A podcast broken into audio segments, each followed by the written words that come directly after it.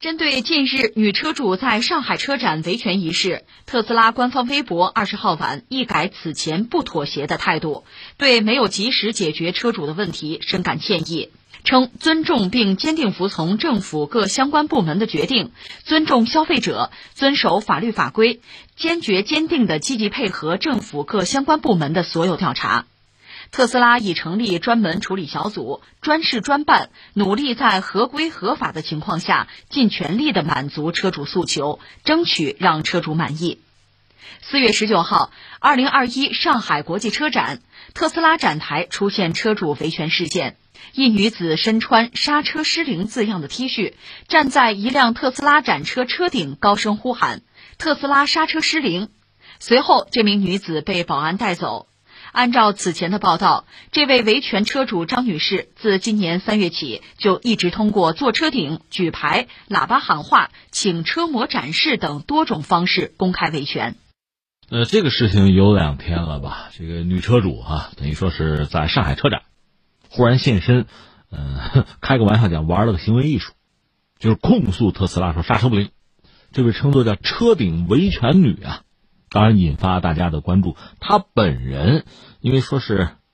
造成车辆一定程度受损嘛，在车展上嘛，表达不满，态度比较激烈嘛。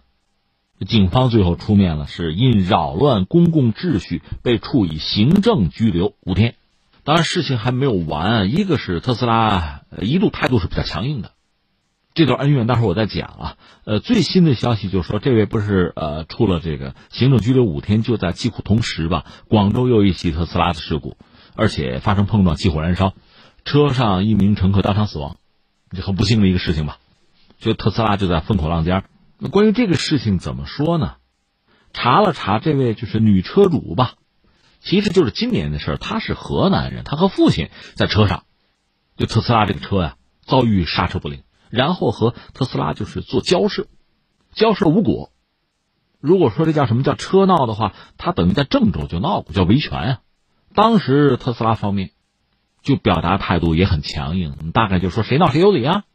所以这个事儿就没有办法得到解决，然后才出现这位女车主又在上海车展现身，用相对比较激烈的情绪表达不满吧，出现这一幕。但现在最新的消息，特斯拉已经多少服软了。这个态度上比之前有所缓和，为什么呢？就是因为大量的媒体介入了，所以这个事情吧，其实首先看到这个事儿吧，嗯，作为个人表达一个态度啊，这位就是女车主吧，河南的女车主在上海车展上这种比较激烈的行为吧，最后警方也介入，扰乱公共秩序啊，行军五日啊，我只能说，如果你违了规，那受到相应的惩处吧，这恐怕也是在所难免，或者叫理所应当。但问题在于，为什么会出现这样一个局面？本来你是和特斯拉之间有一个矛盾嘛，需要在一个正常的框架内、正常的平台上，大家能够心平气和的解决，这是最理想的。何以至此？何以闹到这样一步？换句话说，非得把这事闹大，才能够解决吗？非得是媒体加入进来，千夫所指，特斯拉才服软吗？非要到这样一个地步吗？非要付出这样的代价吗？我其实首先考虑的是这个问题。至于说特斯拉和这个女车主到底谁有理，我觉得这不是我们来判断，或者说不需要由我们做出判断，这应该是相关的职能部门做出一个权威的判断。说到底，这个女车主说了，我们可以不信；特斯拉说的，我们也可以不听。我们要听相关职能部门的，听权威的仲裁，应该是这样。但是在这个仲裁到来之前啊，我个人希望是，不管是车主也好，还是特斯拉本身也好，能够拿出一个建设性的、理性的态度，大家奔着这个事儿的解决，而不是事情必须闹大才能解决，闹到非要行政拘留的地步才能解决，闹到包括国内很多主流的媒体、央媒出手，这事儿才能解决。我特别注意到很多这个网络上的自媒体，包括很多媒体同行啊，当然更多的是本着一个同情弱者，如果站队的话，一定要站，肯定站在特斯拉对立面，更多的是挑剔特斯拉。我注意到很多这个自媒体和媒体的态度是这个样子。那我现在特别想说的是什么呢？确实，如果一定要做一个力量的对比的话，作为车主就单人嘛，即使有这个车主维权的组织，即使有很多人想向特斯拉讨公道，但毕竟它是弱势的一方，而特斯拉是一个强势的一方。所以我个人首先想到的是，呃，我先不去判断，我也没有资格去判断谁更有理啊。我只是说，我们的社会，我们的市场，应该能够提供这样一个平台，一种仲裁，就是它能够保证消费者有地儿去说理，哪怕是面对一个强大的，就像特斯拉这样的对手。也能够以理服人，靠道理赢得自己的利益。那依靠的应该是法律吧？这是一个。另一方面呢，像特斯拉这样的企业也不至于因为某些消费者极端的行为，越闹越有理，谁闹谁有理，而蒙受不该蒙受的损失。我是说，我们应该有这样一个市场的机制，仲裁平台。这个事儿本身是不是提醒我们，我们的这个期待还没有真正的完全的成真，还没有完全的落到实处？因为我们现在看到的是，消费者通过相对极端的激烈的方式，才引起社会的关注，包括媒体的介入，而特斯拉居然就服软，这里面是不是存在着一些问题？就如同三幺五晚会一样，很多企业道貌岸然，人设卓越，但是一旦被揭了短，连夜就是什么高度重视啊，认真道歉，就开始来这个东西。所以我想，就是我作为一个普通人，一个消费者吧，也算是啊，我真的是希望我们的市场能够给消费者，能够给厂家吧，提供一个公平的环境，让一个消费者不至于通过闹才能维护自己合法的权益，也不至于让某些利欲熏心的人通过闹得到不该得到的利益。同样道理，作为厂家吧，作为商家，他拥有雄厚的资本。他在和消费者博弈之中先天的占有优势，